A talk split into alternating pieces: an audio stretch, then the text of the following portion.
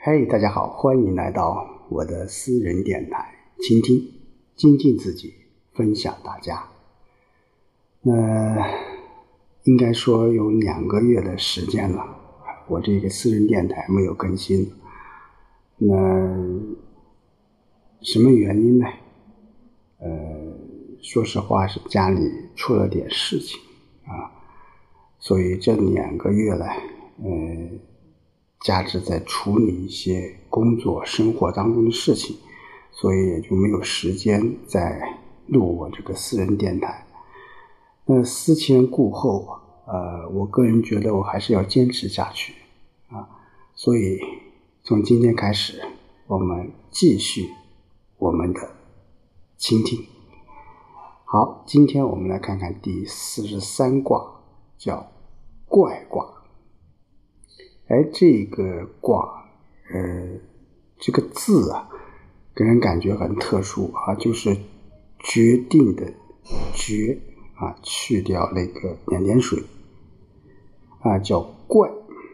那这卦呢从卦象来看呢，它就是上面是一个兑卦，下面是一个乾卦，也就是说是择天怪。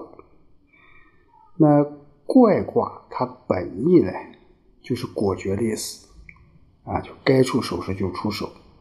所以从它卦象来看呢，它是五个阳爻，就上面有一个阴爻，啊，五爻，啊，这个五个阳爻啊，无一个是吉的，啊，都不是太好。所以我们也说明了，就是说，过去说的叫小人难养，这种困苦与无奈。所以我们来看看它的卦辞啊，怪叫阳与王庭，夫好有力，告自义，不利即荣，利有攸往啊。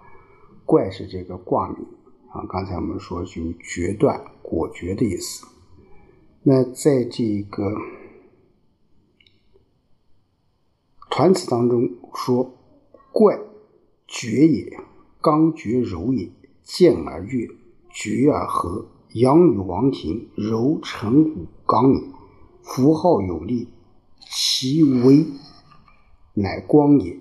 告自义，不利即荣。所上乃穷也。利有攸往，刚长乃终也。什么意思呢？就是说，怪就是决断的意思啊。五个阳与一个阴爻。来做一个决断，是刚健而有和悦，刚健能断，啊，悦能和，在王庭上发挥阳刚之德，与小人决断，这是因为有一个阴柔小人凌驾于五位阳刚之上，怀着是诚信好逆，众人皆不危险，那么君子消除危险，道德就会光大，从诚意好逆告知即可。不利于发兵作战，这是因为动武用兵就会使君子决断小人的道德穷尽，有利于有所兴亡。这说明以阳刚决断小人的怪道终有所成。啊，就什么意思呢？就是说，啊，刚才我们说从这个卦象来看是这个上六它是一个阴爻，那下面都是五个都是阳爻，就是说我们要。和这个阴爻进行一个决断啊，我们怎么去决断？我们要用合理的方式去决断。如果这个方式不太好的话，就会引起啊众怒。简单说就是这个意思啊。所以说，阳与王庭，夫好有力啊。这个阳啊，就是说在这个经文字形，它就是一个人呢，双手。捧着一个玉上举，就像一种祝颂的样子。所以这里的扬就是一种宣扬啊，在王庭上宣扬啊，符号啊，符号有力，就是说啊，这是什么？就是说，在这个朝廷上呼号啊，小人在顽抗，有力啊，告自义，不利即荣，嗯。利有攸往，就是说，这是国家的国民之道。他宣告什么？就是我们什么时候用兵，什么时候用武啊？这是什么？这是要有裁决的啊！这种是要有所往啊，都是有利的啊。就是说什么时候用武力，什么时候不用武力，这是很有讲究的。好，我们一起来看看它的爻辞：初九，壮于前指，往不胜为咎。啊，我们说初九是阳爻啊，它也是处于阳位的，它是处于下卦前的这个最下面，所以说初九叫壮于前指，就是足趾的前端给受伤了，你贸然前往则不能得胜，反而会导致灾祸。我们说，在易经当中，这个每卦它的第一爻啊，初九或者是这个初六啊，都是这样。就是说，这个时候啊，我们都要什么？都要慢慢的啊。你有些问题，你不能操之过急啊，不能操之过急。一旦操之过急，就会导致灾祸。九二七号。莫叶有柔，勿恤。气就警惕，木就是木，荣就是兵戎战士，就发出警惕的号令。尽管这个木叶时分将有战事发生，也不必忧虑。我们说九二是阳爻居阴位啊，又居下卦之中位，有阳刚者，刚而能柔，持守重啊之象。故九二能够什么审慎行事，它不会出现令人担忧之事啊，所以叫勿恤啊，不必忧虑。九三壮与求有凶，君子怪怪，独行欲与若辱，有运无咎啊。求是颧骨啊，若就是耳，辱就是沾湿，这个运呢？就是欲怒和恨啊。我们说九三是阳爻居阳位，也是当位的啊，它是处于下卦这个乾之极了。那处阳之势有过于过绝、果决之象，所以爻辞叫壮于什么？求啊，求就是颧骨，就颧骨受了伤，有凶险。那君子坚决果断的独自出行，遇到雨天淋湿的衣服，心中有气，但不愧罪于别人。啊，我们说壮于求，就是这当时这个颧骨它非常强壮，实际上这也是一种形象化的说法，因为我们说九三的任务就是裁决上六阴爻，而它和这个上六呢又是相应的、相应合的。所以说，他们之间又仿佛存在着一种私情，所以爻辞当中叫“独行欲语如有孕”，啊，都是一种推测，啊，因为这个九三与上六是相应合的，啊，故称九三为独行，啊，因上六与阴爻，九三与之相应合，故之有什么？能够御语，啊，九三与上六相应合，就会引起那么其他的。阳刚的阳爻的君子的才艺和快，故称什么有运啊？好，九四屯无夫，且行啊，咨取牵羊毁亡，闻言不信啊，咨且啊，就是行动不便啊，因为这个九四啊，它是阳爻居阴位，是不中不正。所以说湿位有不正，这时候啊，他的臀部被胀赤皮开肉绽，就姿且难行。若牵着一只羊献给当权者，则悔恨就会消失。但是他没有听从此言，嗯，就说什么什么，哎，九四啊，你这个时候啊，啊，你不光肉体上受到了摧残。其实他的心智上也丧失了这种判断能力。在爻辞当中的牵羊点字，就是当然我们现在就非常难以解，为什么就是要牵羊啊？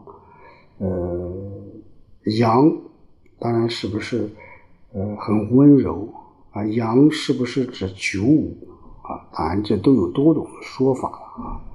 那么牵阳，我们说在前面也说过，像这种在易经当中有很多一些例子，就是无法去解释。那九五，我们来看啊，线路怪怪，中行无咎。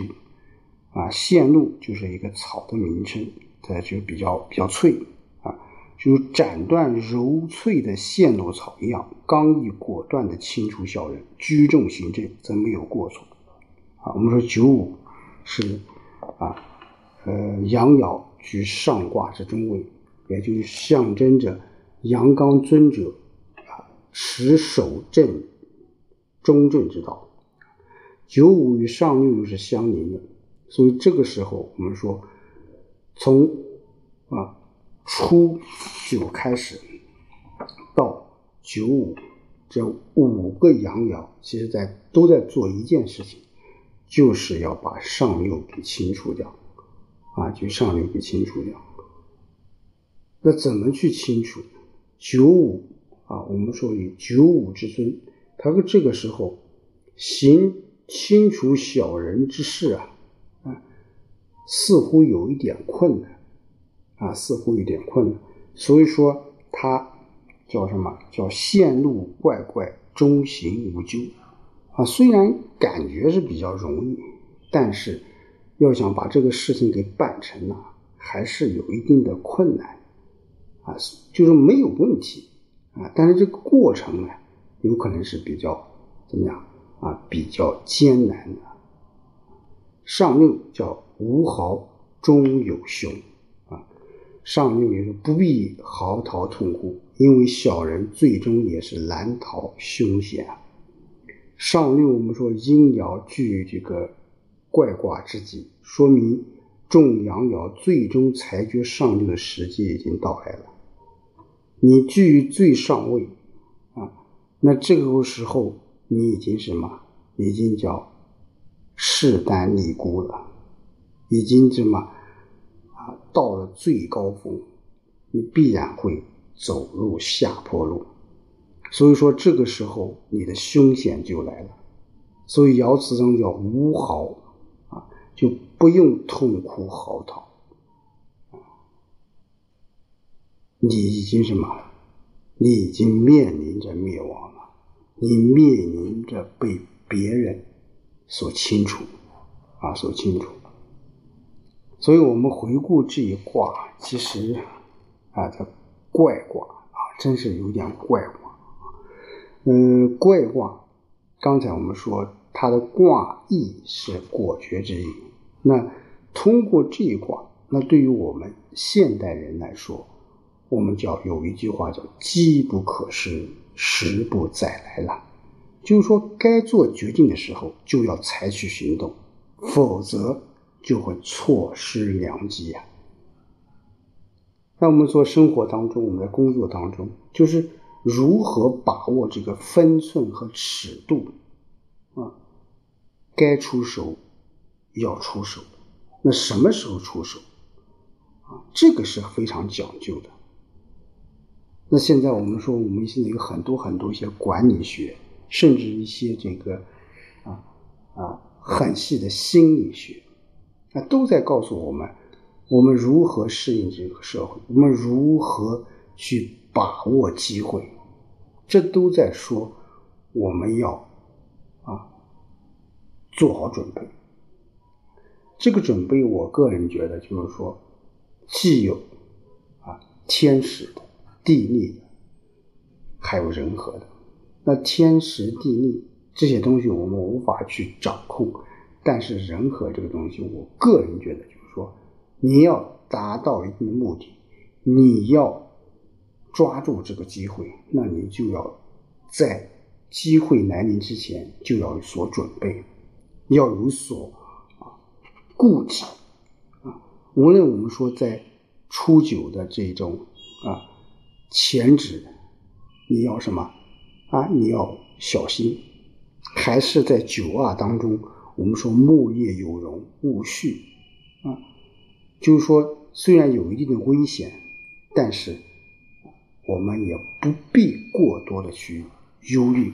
到九三，我们说与呃一些人、一些事，我们要相联系啊，我们要互相配合啊，一直到九四，甚至到九五，乃至于上六，我们才真正的完成我们的使命。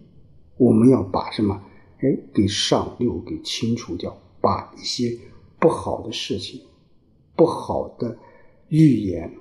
不好的这个结果，我们在我们掌控的范围之内，我们很好的去清除它。这个我觉得就是通过这一卦学习，我们要所所能够啊达到或所能够理解的东西。当然，这是我的一家之言啊。每一个人对每一个卦，我觉得都有一定的了解。其实这个啊，刚才我们说机遇。是有的，啊，但就看你怎么去抓住它，或者是发现它，那我们怎么去做？每个人都有自己的想法，但是无论你是怎么样，我想要有一个很好的心态，要有很好的积累，然后去干去做，就 OK 了。好，今天就和大家说到这里，我们。下周再见。